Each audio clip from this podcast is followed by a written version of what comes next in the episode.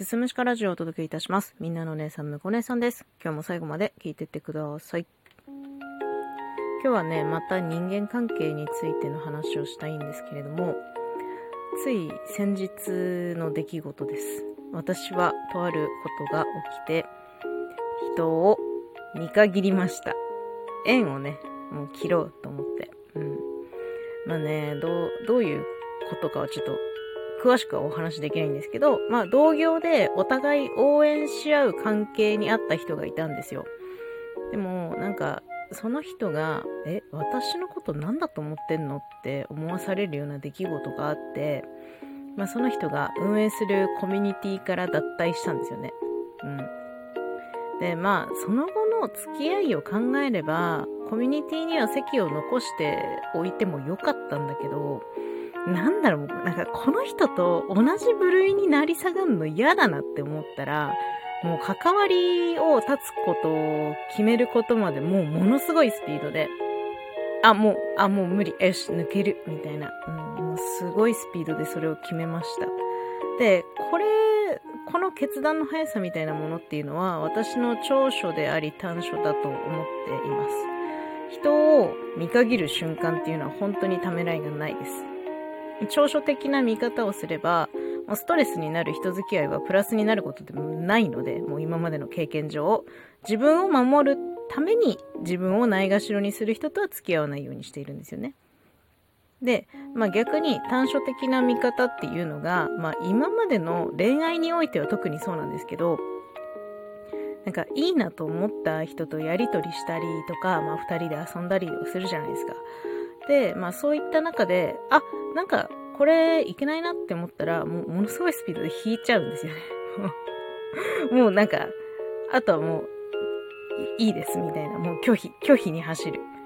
それでね、結構人を振り回してしまったことが、まあ過去ありましたので、そういう部分においてはね、ちょっとまあ、人を傷つけるようなこともあったと思うから、それは良くない部分かなと思うんですね。うん。だって今まで普通にやりとりしてたのにさ、相手からしたら、なんか些細なことかもしれないけど、なんかそれが私にとって、なんか引き金みたいになって、はい、さようなら、みたいな。なんかこういう部分は、ほんとね、もうドライというか、冷たいというか、私、もしかして人付き合い下手なのかとも自分で思うんですけど、だから、大人になってから、いや、もっと言うと、守らなければいけない、まあ、店と主人というものができてからというものは、もう、全く友達ができません。なんか、ちょっと知り合いみたいな人はたくさんできたんですけど、そっから深い仲には発展しないですね。まあ、その冒頭でお話しした同業のね、まあ、方っていうのも、お知り合いから、まあそうやってコミュニティを作ったっていうから入ってね、これからまあ、手と手を取り合ってやっていきましょうよっていう風に発展するはずだったんだけど、まあ縁切ったからね。うーん。ほんとこういうようなことが起きるの怖くて、やっぱ友達できないよね。なんかね、私にとってはその、店と主人はもう守るべきものなんですよ。だから店にとってマイナスだと思ったら、もう関係も立ってきたんですよね。だからね、新しく知り合った人がいても、こう、本当深い関係にもならないし、ほとんどもう本音で喋ってないです。はい。自分のことを私コミュ障だと思ったことはないんですよ。どっちかっていうとスイッチオンになってたら、どっちかっていうとね、社交的な人間なんじゃないかとも自負してましたけど、なんかこうやって喋ってたら私、コミュ障な気してきたね。上辺だけならいくらでも付き合いますけど、うーん、なんか、きっと相手にも、あ、向こう姉さん心開いてくれてないなっていうことはきっと伝わってると思うんだよね。で、もう、あ、もう上辺だけでも、もうその、つながりがある状態だけでも無理ってなったら、切るし、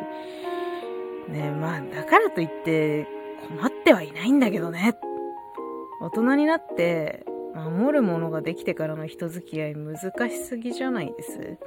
これ私だけ？うん、ほんと、いや、ほんとね、が、がっかりというかね、うん。でも、まあ私が逆の立場になり得ることもありますから、ね、人付き合い、